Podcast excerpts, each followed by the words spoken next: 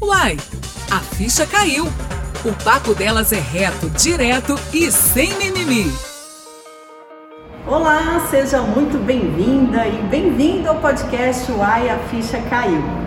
Hoje a gente está com uma convidada muito especial, gente. Ela voltou recentemente de Tóquio com a medalha de prata no peito, né, Marquinhos? A nossa levantadora da seleção feminina de vôlei e também atleta aqui do Itambé, Minas. Inclusive, o Minas Tênis Clube abriu as portas para receber o AI, a ficha caiu. Então, Macris, é um prazer te receber aqui no nosso podcast. Prazer é meu, estou muito feliz de estar aqui. Vamos ter um papo bom agora, né? Vamos, vamos conversar de tudo. Olha só, já vou começar falando que a Macris é uma das responsáveis por atrasar meu sono em julho e agosto, viu? Eu ainda estou me recuperando das madrugadas, sabe, Macris? Vou contar um, mais pra frente umas histórias aí do que, do que, que vocês fizeram. Mas enfim, é, vamos começar falando já, né, do que tá mais quente aí, que é essa medalha de prata das Olimpíadas de Tóquio. Como é que foi, menina, essa coisa de, né, de receber essa medalha, de chegar ao pódio, como já era de se esperar, né? Porque o vôlei nosso é chegar lá no pódio. Pois é, não, realmente a trajetória foi algo de superação, muito complicado, muito difícil, o que deixou a medalha, acho que mais importante ainda para nós, porque como atleta a gente trabalha a vida inteira, então passa a carreira inteira por aquela oportunidade. Foi umas Olimpíadas que foi né, pós-pandemia, teve né, o adiamento, então é tudo assim, acho que completou né, todo esse trabalho com a medalha, que a gente considera assim como se fosse ouro mesmo, porque foi muito difícil conquistá-la. Então é, foi muito mágico viver tudo aquilo, estar nas Olimpíadas, é, passar o ciclo inteiro, né, passar as superações que a gente teve que passar lá. Né, eu especificamente com a minha né, única lesão da carreira, então é, foi algo mesmo de superação e valeu muito a pena. Mas, Cris, a primeira pergunta que eu faço no podcast, que eu já estava falando que eu fiquei tão empolgada aqui, sabe? Primeiro eu peço para a convidada se apresentar. Então eu vou te fazer essa pergunta aqui. Macris, quem é você no mundo? pois é, sou Macris, eu sou uma pessoa muito dedicada, sou uma pessoa que tenta cada dia né, ser melhor que ontem, muito perfeccionista também.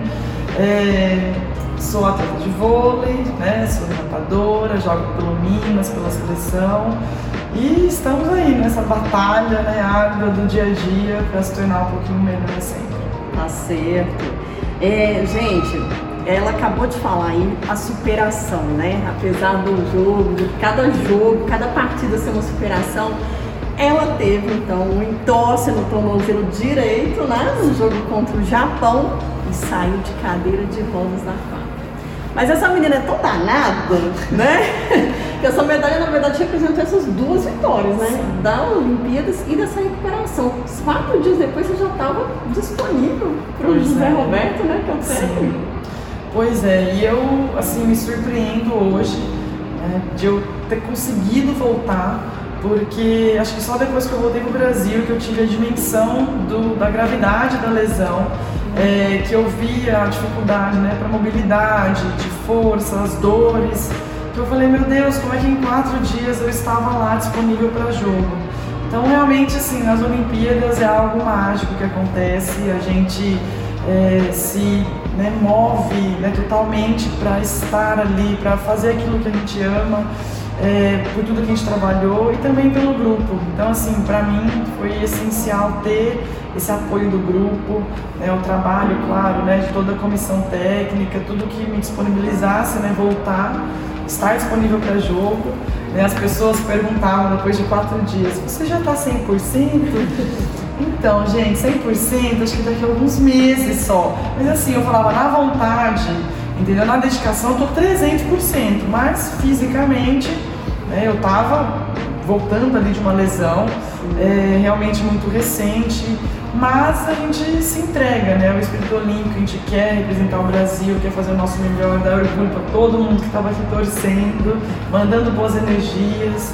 Então, assim, foi incrível passar por isso. naquele momento. E ter superado, ter conseguido jogar numa quarta de final, semifinal, chegar numa final olímpica. Realmente assim. Nós todos, né? Vamos combinar, gente. Porque assim, realmente quando eu vi aquela cena, eu falei, não! É. E assim, como que lida com o psicológico também, né, Macris? Sim. Porque existia a possibilidade de você possivelmente não poder Sim. continuar, né? É, era algo desconhecido para mim, eu não tinha noção de como seria lidar com uma lesão, eu sabia que eram poucos dias de recuperação, né? estávamos jogando né, dia sim, dia não, e logo já chegaria a fase né, eliminatória, seriam as quartas de final, então a gente sabe da exigência que é muito alta lá, são seleções né, de todo mundo, as melhores seleções, então a gente sabe que não bastava estar né, disponível, você tinha que estar muito bem para estar lá. Então é passar por tudo aquilo, acho que naquele momento da lesão, eu assim, em nenhum momento eu pensei, nossa, acabou para mim, tô fora. Eu tentei realmente manter a mente aberta, positiva, olha, o que tiver o meu alcance para fazer, eu vou fazer lá disponível. Então, né, esperando sair o resultado da ressonância, o médico falando, olha, é questão de suportar a dor e tá liberada, vamos para cima, então vamos. E foi assim. Eu tiver que fazer a fisioterapia de manhã, à tarde, à noite, madrugada, e vamos fazer tudo que tiver ao alcance. E aí foi assim. Ai, nossa, eu tô até emocionada aqui de imaginar essa cena lá, né? Porque é. realmente eu tava lendo, inclusive, uma sobre você, né? E vi que uma entrevista que você deu, é, você começou a integrar a seleção brasileira em 2015, né? E houve aquela expectativa dos Jogos Olímpicos de 2016 no Rio de Janeiro, né? De ser é. convocado e acabou não rolando. E aí Sim. Sim, chegou a oportunidade. Eu digo assim que, poxa, em 2016, eu, né, o ano anterior, 2015, eu tinha acabado de ser convocado para a seleção, minha primeira convocação da carreira. Eu não tinha tido é, oportunidade em seleção de base. Então, assim, era a primeira vez que eu estava saindo do país, que eu tive que ter um passaporte, então eu não tinha experiência nenhuma internacional. Então foi a primeira vez assim de muitas coisas. Uhum. E eu disputei Pan-Americano em Toronto. Sim. Então assim foi né, experiências que hoje eu vejo que para uma levantadora que é ali uma peça né, chave, claro que todas são importantes, mas a levantadora que faz a construção do time, das jogadas nesse né, sistema ofensivo, é essencial que tenha uma bagagem, uma rodagem, uma experiência, e isso com certeza em um ano, para disputar umas Olimpíadas. Né? Então eu tinha consciência de que assim, né, não estaria preparado, eu não tinha expectativas né, de estar no grupo né, das Olimpíadas de 2016, mas sabendo desse, todo esse percurso que eu teria aqui, né, é, realmente trilhar para estar disponível e preparado para umas Olimpíadas, eu foquei todos os dias, a cada dia, melhorar, buscar, ver aquilo que eu tinha aqui, né? Que crescer. Então, assim, foi a busca diária, todo o ciclo, desde 2017, 18, 19, quando eu tive a oportunidade de voltar para a seleção, visando estar bem preparada para se chegar essa oportunidade. E chegou. Bacana. então, é, como eu tinha falado no início, um time de vôlei do Brasil de modo geral, né, vôlei de praia, vôlei de quadra, a gente sempre fica naquela expectativa da medalha, do pódio. E o time feminino foi o único que conseguiu chegar lá, né? Então, de alguma forma, vocês tiveram. É, como é que eu falo? Não é a responsabilidade, porque não é responsabilidade. Apesar da gente, quando né, tá num campeonato tão importante, a gente quer ganhar, Sim. claro, mas como é que é para vocês chegar ao Brasil é. sendo a modalidade, né? Eu acho que a gente, de uma certa maneira, superou as expectativas de todos. Né? Acho que pela consciência das seleções que estavam lá também disputando, a gente sabia que a gente talvez seria a quinta força. É, que estaria, claro, tentando brigar de igual para igual com todas as seleções, mas sabendo que tinham outras seleções mais fortes e mais cotadas para estarem né, nessa classificação mais alta. Então, assim, é, nós sabíamos que precisávamos nos dedicar 100%, fazer o nosso melhor e trabalhar em grupo. Realmente, o conjunto tinha que ser muito forte. Então, o tempo todo a gente passou por inúmeras superações durante o ciclo, mas que também ajudaram a fortalecer para a gente chegar naquele momento. Então, assim, realmente, é, né, superando as expectativas de chegar como né, a única medalha do vôlei, tanto de quadra como de praia. Então, assim, é realmente é uma responsabilidade, porque a gente sabe que mesmo a gente não sendo né, uma das primeiras forças ali, né, frente a esse cenário mundial, sempre tem uma responsabilidade vestir a camisa né, do Brasil, né, até pelo histórico vencedor né, dessas mulheres, né, homens também, uhum. mas principalmente assim, das meninas que trouxeram né, dois ouros olímpicos, então é uma grande responsabilidade. E a gente, acho que na verdade, focou no trabalho. Vamos fazer, vamos nos entregar uhum. e vamos ver o que nos espera. Né? Uhum. E assim, é, a pandemia de coronavírus, ela de fato deve ter tido um impacto muito grande sobre esse treinamento de vocês, a preparação para as Olimpíadas. Você acha que isso, de modo geral, também pode ter interferido né, no, nos atletas, no modo de.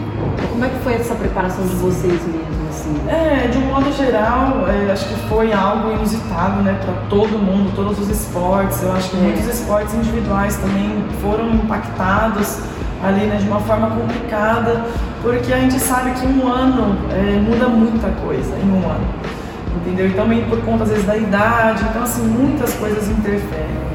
Mas né, a gente tentou ali se reinventar né, durante a pandemia, era treinando dentro de casa, é fazendo o que podia, às vezes sem pesos né, de academia e tudo mais, mas fazendo tudo o que podia, batendo bola né, os vizinhos ali né, no horário que podia para não perturbar demais o vizinho, mas a gente tinha que manter, porque era uma incerteza, não sabia se ia ter as Olimpíadas ou não, se ia adiar ou não, o que, que ia acontecer depois que né, foi confirmado né, que seria adiado, a gente né, voltou a focar novamente trabalhar do zero para esse período né, parada, que ficamos meses ali parados, né? E foi muito complicado voltar de tudo isso, porque o corpo né, também ali é o nosso instrumento de trabalho, ele acho que nunca esteve acostumado a ficar tanto tempo parado. Que entre uma temporada e outra, a gente fica, às vezes, um mês. Se, foi para a seleção, a gente fica quase nada, né? Zero, não tem férias. A gente diz que tem folga, uma semana no máximo, duas, porque é da seleção para o clube, do clube para a seleção. Então, quem não pega a seleção, vezes vai ter dois meses ali no máximo, até começar outra temporada. Agora, seis meses, né? Como a gente ficou sete meses dentro de casa, sem poder ir fazer uma academia, muitas vezes quem não tinha né, possibilidade. Então todo mundo se reinventou. E aí não foi diferente, a gente teve que buscar e também buscar recuperar durante a temporada essa condição física e técnica, tática também, porque né, não estar no ginásio não é a mesma coisa que você fazer um toque, manchete na parede, é diferente de estar no ginásio com mais pessoas. Então assim, foi umas Olimpíadas de superação para todo mundo, né? Realmente Acho que a gente estar lá, né, que arrepia, sempre arrepia, gente, a gente lembra das coisas, mas realmente vencemos muitas coisas para estar lá. É, e o interessante você falar isso, porque o que a gente viu de atletas treinando em casa, igual, é, principalmente quem é, da, da, da, piscina, né? Eu vi que colocava piscina de plástico lá, quem não tinha piscina em casa e remando e não sei. Ou seja, é muito legal você falar isso, porque a gente que vê vocês ali atuando, sem, né, assim, a gente até imagina o que foi bastidor, mas não sabe o que de fato aconteceu, né? Então, assim, realmente você falou que uma coisa que é muito certa, que a gente tem que reconhecer todo esse esforço que foi feito, né? Agora me conta, onde você guardou a medalha de prata? pois é, a medalha tá ali na minha mochila, ah, inclusive.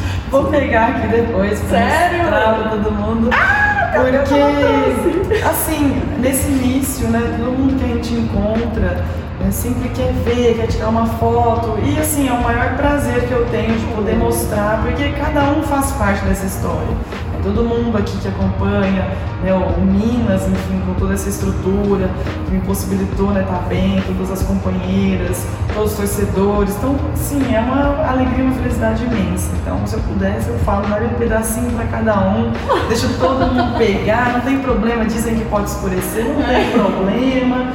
Que importa é todo mundo sentir um pouco dessa magia do que é também as Olimpíadas, porque eu acho que isso realmente é transformador. Você né, se superar, você se dedicar para um objetivo, né, ter esse foco, acho que isso a gente leva para a vida, né, em cada situação.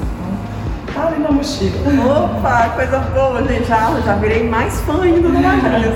Agora, dormiu com medalha, menino, depois que ganhou? Como é Nossa. que é isso? Ou ficou olhando, ou não dormiu, ficou olhando? Pois é, a gente, assim, é, realmente passa um filme na cabeça. Sim a gente sabe que né, a medalha ali é algo né, físico que nós estamos recebendo, mas tudo aquilo que a gente passou, né, essa, toda essa é, situação onde a gente se reinventa, onde a gente supera, a gente se transforma.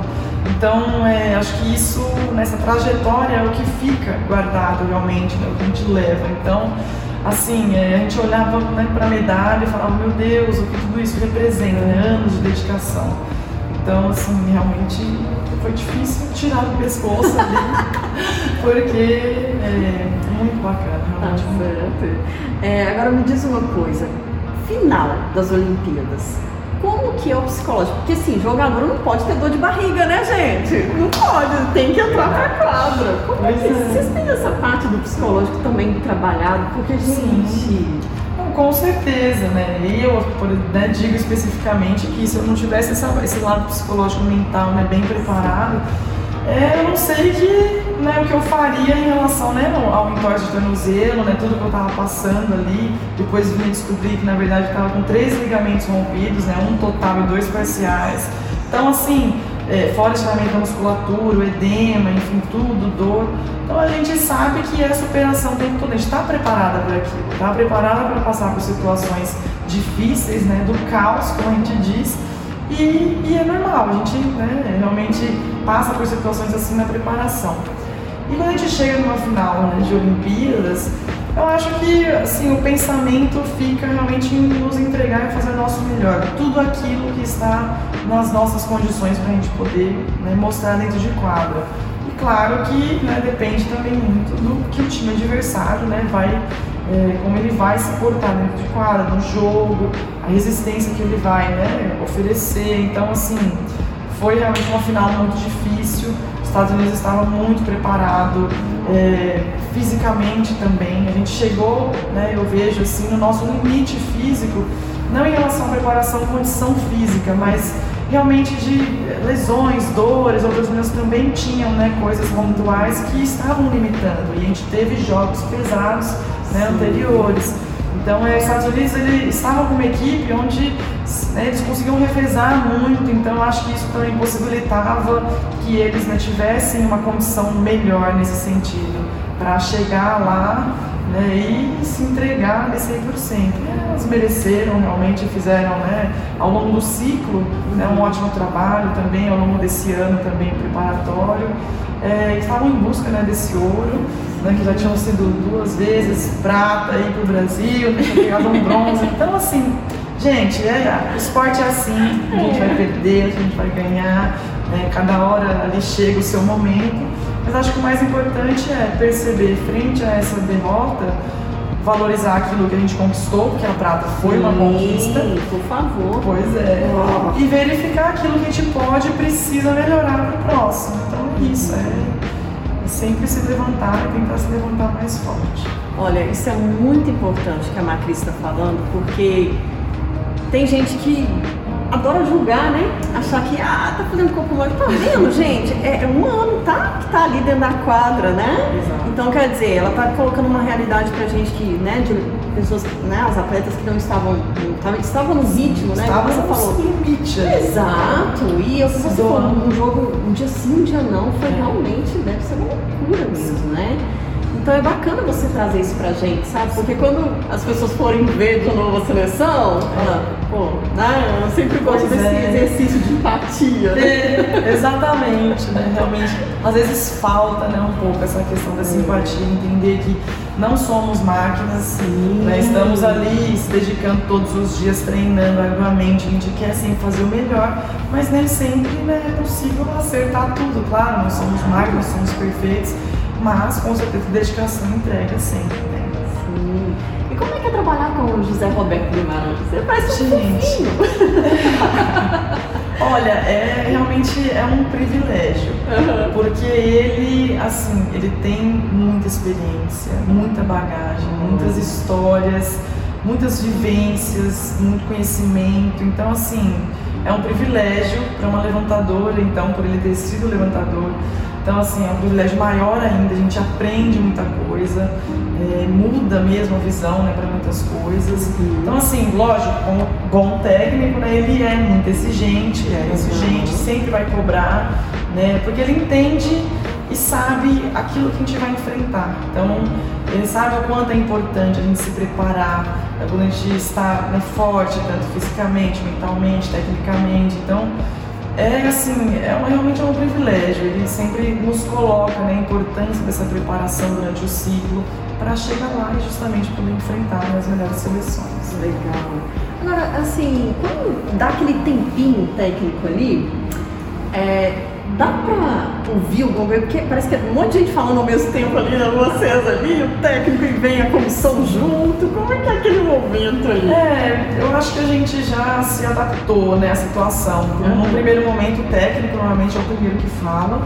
E muitas vezes o assistente também vem, traz uma informação, alguém traz, as próprias meninas né, também, às vezes trazem uma informação, a gente conversa né, ali rapidinho. Mas é uma comunicação assim, realmente pontual né? Mas que funciona, a gente né, já está acostumado e a gente tem que né, entrar ali focado de volta pro jogo porque não para, realmente é muito rápido. Uhum. Ô Macris, com essa questão, eu vejo muito técnico homem, né? À frente da, das seleções. Você não acha que falta uma mulher ali, uma técnica para poder. É. Com certeza. Por favor, né? Nos conte. Olha, ó, quem sabe? Olha. Né? com certeza falta. Né? Eu acho que, como todas né, as profissões, né, a mulher vem ganhando seu espaço. Acho que precisa cada vez mais também nelas acreditarem que são capazes, né, que podem estar nesse meio que infelizmente a gente sabe que ainda tem né, o machismo, tem o preconceito, tem, mas tem melhorado muito. A gente vê também os homens se esforçando para tentar né, mudar esse cenário com certeza faltam mulheres aí que né, venham contribuir com todo o seu conhecimento, né, com toda a sua experiência, com toda a sua sensibilidade, e não só para o feminino, mas também para o masculino. Né? Eu acho que não tem assim, essa necessidade de falar, ah, não, mulher vai se é. lidar só com as mulheres. Não. Porque é importante ter essa visão, né, essa diversidade, muitas vezes da visão, uma visão diferente para todos os ambientes. Então, é, acredito aí cada vez mais as mulheres vão dominar né, esse cenário eu acho que é muito importante. Ah, por favor, né? Vou pois cobrar é. isso, hein? Olha, uma das coisas que eu sei que é muito importante para atleta é a alimentação. Como é essa alimentação fora do seu país, igual você estava em Tóquio? Não tem como levar comida daqui não, né? Pois é, pois é. Pois é, eu especialmente, né, que eu sou vegana, Sim. então é, estar assim, né, em outro país, é, muitas vezes as pessoas pensam, nossa, vai ser um desafio. Mas assim, eu como vegana, acho que eu tenho até um pouco mais de facilidade que né, as outras meninas, até que estão mais acostumadas com algum tipo de carne, que muda, né, nos países que a gente vai. Mas eu como preciso ali dos vegetais, dos grãos, leguminosas, então assim, das frutas, castanhas, tudo isso eu encontro, independente do país que eu for.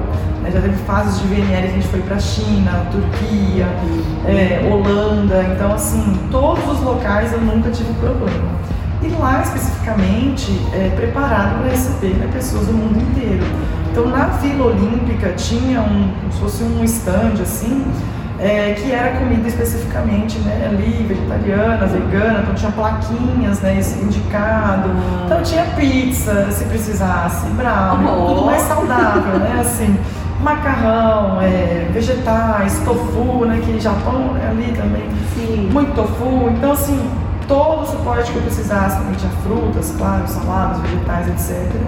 Então isso, né, tranquilamente a gente se alimentava bem. E lá também no Japão a gente teve a oportunidade de ter a base do Brasil. Então eles tinham um restaurante né, realmente brasileiro e tinha o arroz com feijão, que nós amamos né, aqui no Brasil. E claro, fazer toda a diferença para a gente se sentir um pouquinho em casa. Então esse arroz com feijão, os vegetais ali também era muito bom. Eu acho que todo mundo conseguiu se alimentar bem. Bom demais. É. É, me diz, qual é o ponto mais gostoso de marcar? Bloqueio Ace, ataque ou de segunda? Oh, não vai puxar sardinha, não. Verdade. Nossa, né? Se realmente jogar né, é bom demais. Fazer tudo é Fazer é bom ponto demais. não importa, né? Ai, difícil, viu? Não, é, fazendo ponto assim. Eu acho que o Ace é muito bacana, assim, de você conseguir né, fazer é difícil. Bloqueio também dá um gás a mais quando você fala, consegue bloquear. Claro que pode ser, também é muito bom. Mas assim, é, eu acho que talvez uma, um dos fundamentos, assim, uma das coisas que mais tem é, me trazido assim, essa, essa energia, essa coisa diferente é quando eu consigo fazer uma defesa. Aquela coisa assim que às vezes é muito difícil, você faz uma defesa, um ataque forte, algo assim que você parece, meu Deus, assim, você chegar naquela bola e você consegue.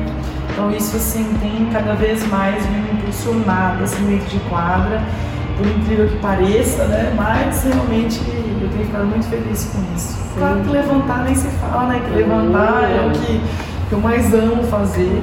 Mas é.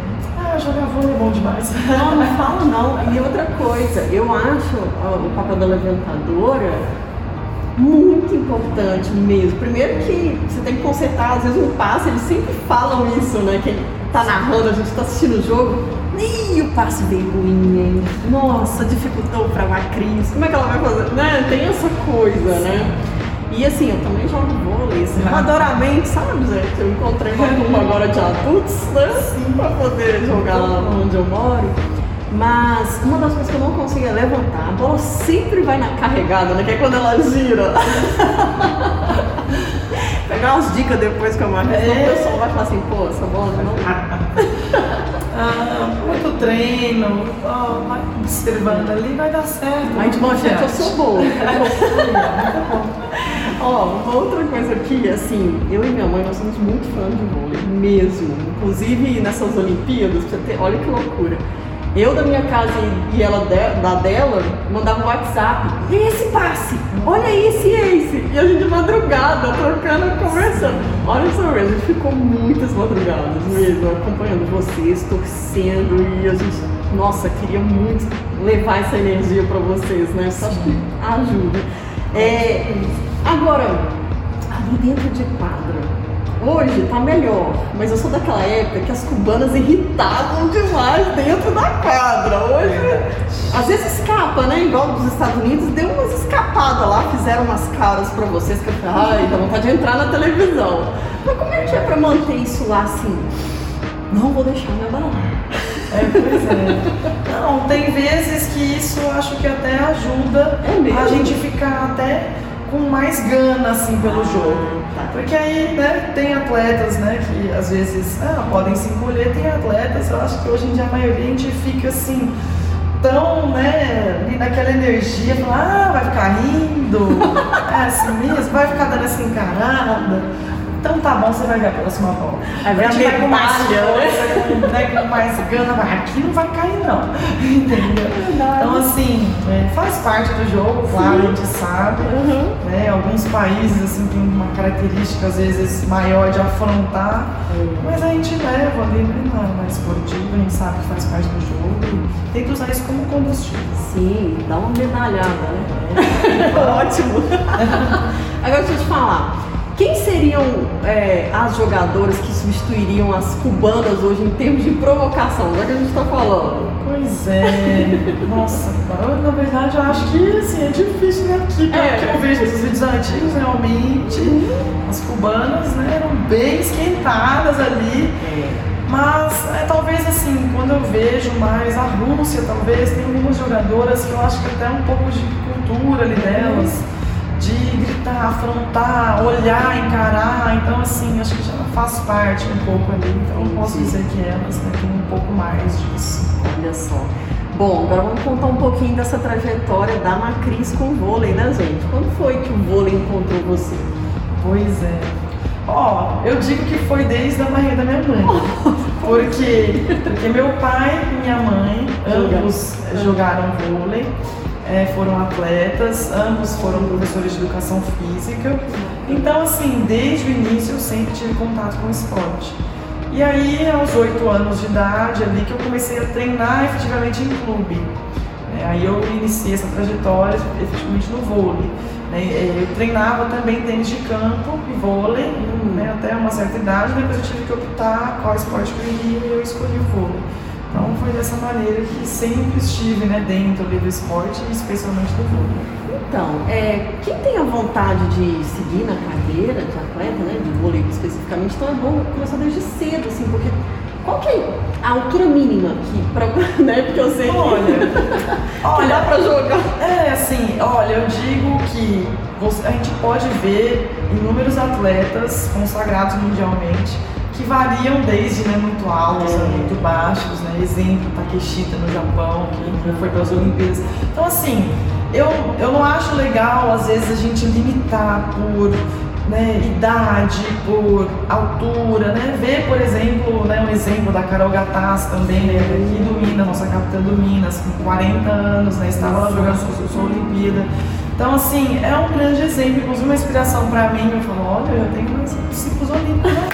Se ela com 40 estava lá, eu com 32, então eu tenho que, né? Claro! Forte. Então, inspira, realmente é inspirador.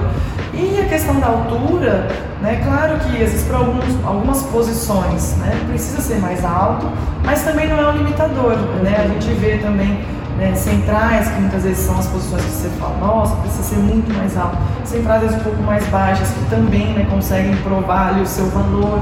Então eu acho que realmente a vontade, a dedicação da pessoa, o querer fazer acontecer, de alguma forma a coisa flui. Se não for para ser um jogador profissional, mas às vezes consegue abrir portas para estudar, para conquistar outras coisas também através do esporte. Então, assim, eu acho que a pessoa tem que querer estando dentro do coração, é isso que importa, vai, se dedica, se entrega, que as coisas fluem.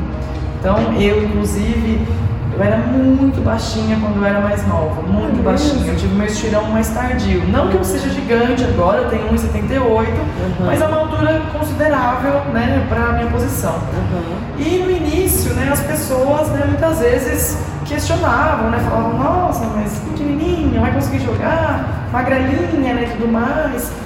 Mas assim, eu fui me dedicando e aos poucos as coisas foram acontecendo. Eu não simplesmente desisti por conta disso, né? Insistir, tive paciência para as coisas acontecerem e elas foram fluindo. Então é isso, a gente tem que perseguir os nossos sonhos, né? Enfrentar. Legal. E como é que tá sendo a sua estadia aqui em Minas? Você é de São Paulo, né? Sim. Nossa, gente, bom demais.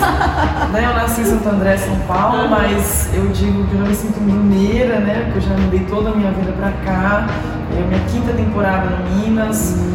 Então já tô falando bom demais da conta, trem bom. Então assim, já me estou, eu tô assim, realmente considerando mineira aqui. Então tá muito bom, adoro aqui BH, muito bom. Tem muitas opções veganas também. Nossa, é. bom demais. Para mim é uma felicidade só. Que bom, coisa boa. E como é que é para você ser considerada a melhor levantadora do mundo? Bom, gente, bom, não sei né, quem que considera isso, mas assim. Por favor, olha disso. Bom, é, assim, eu, eu, acho que a gente não pode não considerar uma posição estática, né? Realmente é algo que a gente tem que estar sempre em busca de se melhorar. Né? Eu me considero, assim, é, uma pessoa que trabalha, batalha e quer melhorar a cada dia. Se eu sou a melhor ou não em relação aos outros, eu não sei, mas que eu tento ser melhor a cada dia, melhor que ontem, isso realmente eu me esforço para ser em relação a mim mesma. Então, assim, eu, eu digo que eu nem gosto assim, de comparar né, muito com os outros, porque cada um sabe suas batalhas, Sim. cada um tem é, as suas é, especialidades ali, tem o seu perfil, então cada uma de uma maneira eu acho que se torna boa e excelente naquilo que faz. Então, é sei lá, vezes é complicado, assim. Eu realmente não gosto de me colocar em algum tipo de é, topo, assim. né? É, me colocar, tá bom, obrigada, agradeço, mas assim, né, eu prefiro uhum. trabalhar dia a dia para conseguir né, ir crescendo. Certo. É uma das coisas que a gente fala muito no nosso mundo feminino é esse convívio entre muitas mulheres que dá problema. E você, com a seleção e aqui em Minas também, convive com as atletas também. Como é que é essa convivência? De vez em quando sai uns, né? De orelha, não, vocês conseguem manter essa boa harmonia, mesmo porque Sim. tem um objetivo maior. Exato. Assim, relacionamento sempre é complicado é. entre pessoas, porque cada pessoa tem o seu próprio universo. Mas eu acho que faz muita diferença você estar bem consigo mesmo, você se conhecer, você entender que muitas vezes aquilo que o outro está fazendo não é algo pessoal com você, às vezes é uma, uma questão dele, né? Então, assim, faz parte desse convívio em grupo e também, principalmente entre mulheres, né? Na TPM, todo mundo na flor da pele. Então, é importante que a gente vá tendo né, esse conhecimento de cada uma, entender como cada uma funciona, né, o perfil comportamental de cada uma. Então, às vezes, tem pessoas que a gente precisa falar mais, outras que gostam de ficar mais na, na delas, umas que precisam de um tempinho né, a mais quando acontece uma situação. Então, assim, realmente é conhecer, entender, para que a gente possa lidar da melhor maneira e poder tirar o melhor né, dessa pessoa para que o grupo, focado nesse objetivo comum, possa crescer. Legal. E você, enquanto mulher, o que você espera das outras mulheres? Olha, eu acho que essa realmente essa empatia, né, essa questão de se colocar ali no lugar e ao mesmo tempo você é, levantar né, a outra quando percebe que ela né, está ali talvez caindo. Então assim, realmente estar tá junto, né? Lutar junto porque a gente sabe quantas batalhas a gente enfrenta. Então se nós né, não estivermos unidas né, e tentar realmente se entender, né, sempre ter essa empatia, então acho que né, buscar isso é muito importante. Eu acho que é isso que eu tento né, oferecer e claro, é isso que a gente espera. Legal, você me fez lembrar a Rosa Maria, que ela andou entrando nas Olimpíadas, assim, deu uma levantada sei lá em várias vezes, né? Ela chegou com gás. Isso acontece lá também dentro do time, né? Isso que você está falando de uma vir, opa, vamos todo mundo. Sim, com certeza. Por isso que a gente fala num grupo, é muito importante que tenham perfis né, também diferenciados porque não é o tempo todo que a gente precisa de alguém que entre no gás e né, dando aquela energia, mas também não é o tempo todo que a gente precisa daquela pessoa que acalma. Então, assim, são momentos, né? Então é importante ter aquelas pessoas que vão passar uma orientação, que vão acalmar, aquela que vai levantar a equipe, que vai trazer aquele agito. Então, assim, tudo é um complemento. Né? Então, assim, é realmente muito bacana ver a importância do grupo. Né? E aí, é, quando a gente consegue realmente coordenar, né, conectar esse grupo, a gente consegue encontrar os bons resultados. Legal. Um livro, uma série, um filme, uma frase, uma fotografia ou um qualquer coisa. Ó, esse podcast tem uma parte que é de dica. Eu sempre peço para convidar a trazer uma dica, né? Me diz, o que você tem para compartilhar com a gente aqui? Bom, ah, eu quero acho, compartilhar algo que para mim assim foi realmente uma mudança de vida. Hum. É, desde que eu comecei a ler, então tem um livro que é o livro do Ho Oponopono. Hum. É, acho que é o livro, eu não sei o livro, eu não sei exatamente o título, mas é do Ho Oponopono, uma capa verdinha. E ele assim é muito bacana porque ele traz uma consciência é, sobre a sua responsabilidade, sobre tudo que acontece na sua vida então, assim, quando você adquire essa consciência de que você é 100% responsável por tudo, você toma as rédeas da sua vida. Você para de delegar aos outros né, os acontecimentos, tanto os bons como os ruins. Então, você trazendo essa responsabilidade, você consegue focar naquilo que você pode melhorar e também valorizar aquilo que você já tem. Então, para mim, foi muito importante ter essa consciência né, através né, do Ponopono, fazer a limpeza das quatro frases, né, para quem conhece depois quando lê vai entender o que eu estou dizendo. É muito bacana ter essa mentalidade, então foi algo que olha, eu super indico, realmente muda a vida. Legal. Ó, eu para compartilhar, eu trouxe, claro, a seleção feminina brasileira de vôlei, né, gente? Porque realmente é o que ela falou, prata com peso de ouro, sim, pela superação, né, que você falou, ah, é, todas essas conquistas em torno, que não é só a última conquista, mas o que foi o momento, né? E uma das coisas que eu já tinha destacado lá no Instagram foi a imagem da Roberta com a medalha. Acho que aquilo parou de certa forma o Brasil. Ela olhava aquela medalha com tanto carinho, né? Sim. E isso de certa forma tocou. Então eu queria trazer para esse momento nosso de vôlei, né? Essas duas conquistas, tanto a seleção como um todo, e esse momento da Roberta ali, que acho que representou toda essa luta suas por esse título, por, por essa medalha, enfim, por tudo que foi, né? Mas Cris, só tenho que te agradecer, um prazer enorme para mim estar aqui diante de uma jogadora de vôlei, um esporte que eu amo muito, desde muito nova. É, e estive lá com vocês de alguma forma, mandando as energias, né? É sempre uma honra ter atletas como vocês representando o nosso Brasil, seja onde for. E aqui em Minas, então, não precisa nem falar, né? É muito orgulho que a gente tem mesmo. Então, parabéns né, a você, seleção toda. E assim, te agradeço de coração por ter né, tá aqui dividindo esse espaço, a sua, a sua história com a gente no ar, a ficha caiu. Eu que agradeço.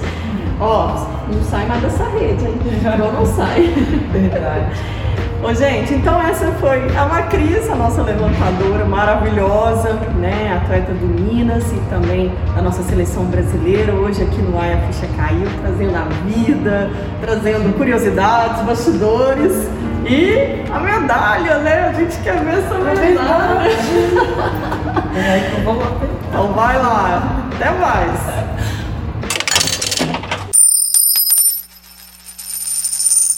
Essa foi a nossa levantadora da seleção brasileira feminina de vôlei e atleta do Minas, Macris Carneiro, que voltou com a medalha de prata das Olimpíadas de Tóquio. Um orgulho para todas nós. Corre lá no Instagram para assistir também o vídeo desta entrevista e conferir a medalha de prata, na qual eu tive a honra de pegar, colocar no pescoço, enfim, sentir um pouco dessa vitória tão importante para o nosso esporte, né?